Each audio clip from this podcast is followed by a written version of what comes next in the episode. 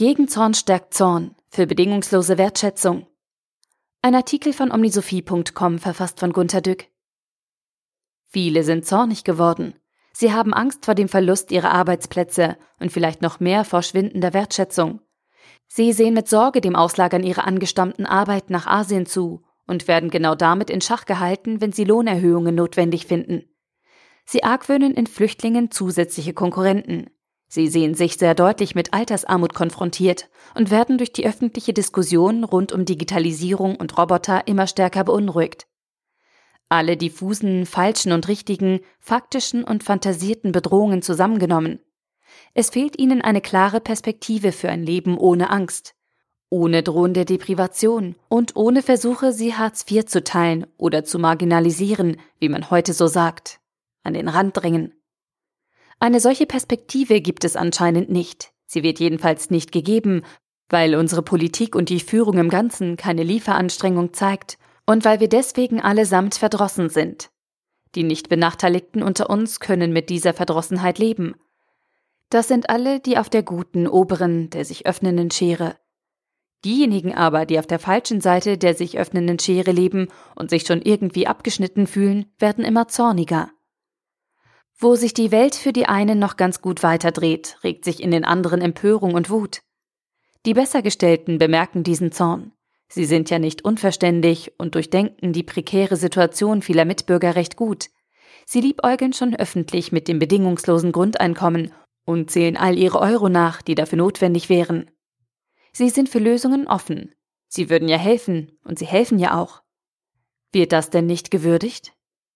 Die nicht Benachteiligten sind also bereit, sich ein bisschen nebenbei an Lösungen zu beteiligen, so wie sie zu Weihnachten so einiges für gute Zwecke spenden.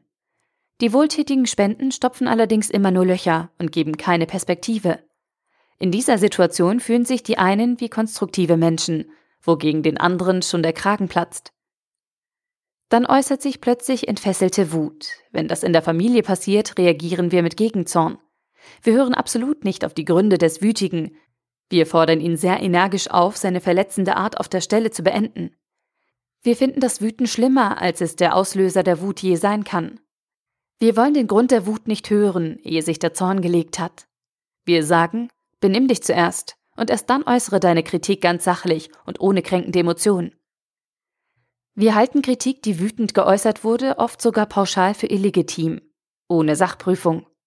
Der Wütende soll zum Arzt, Ausrastende Mitarbeiter in Betrieben, die verbal um sich schießen, bekommen ohne Prüfung des Anlasses erst einmal schlechte Zeugnisse und womöglich Entlassungspapiere. Es geht zunächst immer um das Unterdrücken negativer Emotionen, meist mit Gegengewalt. Erste Hilfe bei Blut? Revolten werden unterdrückt.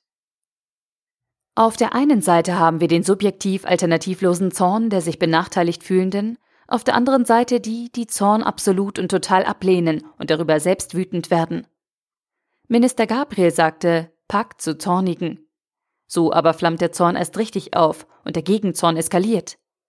Der Zorn hat sehr oft subjektiv gefühlte mangelnde Wertschätzung zur Ursache.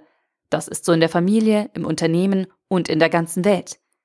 They should really care about us, schreien die subjektiv Benachteiligten aus dem heißen Körper. Aber die subjektiv nicht Benachteiligten geben ihnen objektiv nicht so schlimm und ein bisschen bist du selbst schuld Erklärungen aus dem kühlen Hirn. Dann brennt die Hütte. Immer. Die Wütenden haben die Wut im Herzen und im Bauch. Die zittert in ihrem Körper. Die anderen arbeiten nur mit ihrem erschrockenen Gehirn, das Wut anderer als Gräuel empfindet und das den Wütenden als Menschen verabscheut und ihn mindestens in diesem Zustand absolut nicht wertschätzt. Es ist nun kalter, verabscheuender und gar verächtlicher Gegenzorn, der auf den heißen Zorn gegossen wird, um den letzteren zu löschen. Nur den Zorn löschen. Warum nicht zuhören? Das empfehlen die Idealisten immer, nur nicht hier. Warum die Wertschätzung entziehen? Davor warnen die Idealisten immer, nur nicht hier. Warum nicht bedingungslose Wertschätzung? Die Idealisten wollen aber nur bedingungsloses Grundeinkommen, aber natürlich nur gegen Ruhe an der Zornfront bitte, also nicht ohne Bedingung. Ich will sagen, im kalten, verabscheuenden Gegenzorn verraten Idealisten ihre Prinzipien, um Erfolg zu haben. Nun aber, haben die Idealisten in ihrem gerechten Kriegsmodus Erfolg? Sie haben durch den Gegenzorn den Zorn der Briten auf dem Lande gesteigert und der destruktiven Brexit-Bewegung den wichtigen äußeren Feind geliefert, den eine wütende Masse für ihre Einigkeit braucht. Sie haben durch die tägliche Trump-Empörung das Tagesgeschehen nur um Zorn und Gegenzorn drehen lassen und die Feinde des Washingtoner Establishments, früher aus Sicht der Mittelwestfarm, die weiß gepuderten Perückenköpfe, gestärkt. Es ging nur um Zorn und Gegenzorn im US-Wahlkampf und überhaupt nicht um die Zukunft des Landes. Erkenntnis? Der Gegenzorn liefert dem Zorn den äußeren Feind, der den Zorn einigt, fokussiert und siegen lässt. Hat die Welt davon gelernt? Haben wir uns nicht fast alle über die Gewinner des Zorns gewundert? Wie war das möglich? Was lief schief? Was lässt sich besser machen? Da kam die AfD und drückte den Zorn vieler aus. Da wallte der Gegenzorn auf und verdrängte jegliche Inhalte der deutschen Zukunft aus allen Medien. Diese belagerten am besten Petri Gauland, wie sie vorher vor dem Twitter-Account von @realdonaldtrump saßen, bereit zum Gegenzorn. Leute, Philosophen und Psychologen warnen immer davor, immer das Gleiche zu tun und dabei jedes Mal ein anderes Ergebnis erzielen zu hoffen. Können wir nicht lernen? Wenn Zorn aus einem Gefühl des Verlassenseins, des Liebesentzugs und aus Mangel an Wertschätzung entsteht, warum gehen wir nicht an die Ursachen? Warum erkennen wir nicht, dass Gegenzorn den Zorn nicht löscht, sondern nur unterdrückt? Warum sehen wir nicht, dass noch schwelt, was nicht mehr lodert? Ist die idealistische Verantwortung bloß darauf aus, Ruhe einkehren zu lassen und dann wieder aufzuatmen? Wenn die Idealisten theoretisch bedingungslose Wertschätzung predigen und damit in geradester Linie Jesus Christus folgen, warum ziehen sie dann doch in den Krieg des Gegenzorns? Diese Frage habe ich hier lokal einmal diskutiert. Ich frage Sie, was Sie denn wirklich wollen. Wollen Sie einen Erfolg? Ja oder nein? Bringt Gegenzorn einen objektiven Erfolg für die bessere Welt? Oder kämpfen sie nur deshalb mit Gegenzorn, weil sie sich hilflos vor dem Zorn fühlen, weil der sie kränkt und weil sie doch auf jeden Fall irgendetwas, ja irgendetwas tun müssen, weil das ihre innere Stimme kategorisch verlangt? Dürfen innere Unruhegefühle, Abscheu und Trauer einen Gegenzorn diktieren, der dem Gegner Zorn zum Sieg verhilft? Ja, was sollen wir sonst tun? Ihr könnt doch nicht schlechte Strategien verfolgen, nur weil ihr euch dann als idealistischer Mensch besser fühlt. Wo bleibt die bessere Welt, die ihr doch eigentlich höher stellt als das eigene Gutbefinden? Die Medien haben ihre Gegenzorn-Niederlage zur Kenntnis genommen und werden nun genau deshalb beschuldigt, dem Zorn und Gegenzorn zu viel Raum oder eben fast allen Raum gegeben zu haben.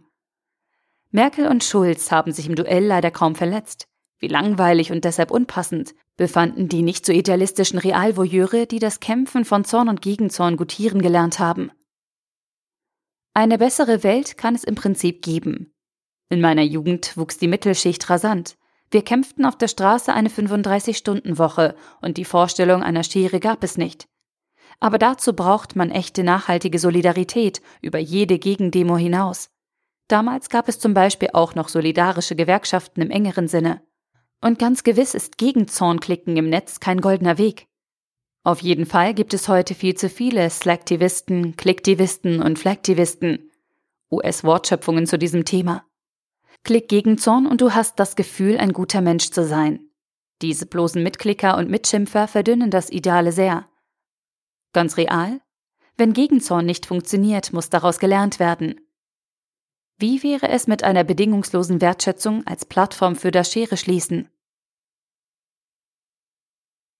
Der Artikel wurde gesprochen von Priya, Vorleserin bei Narando.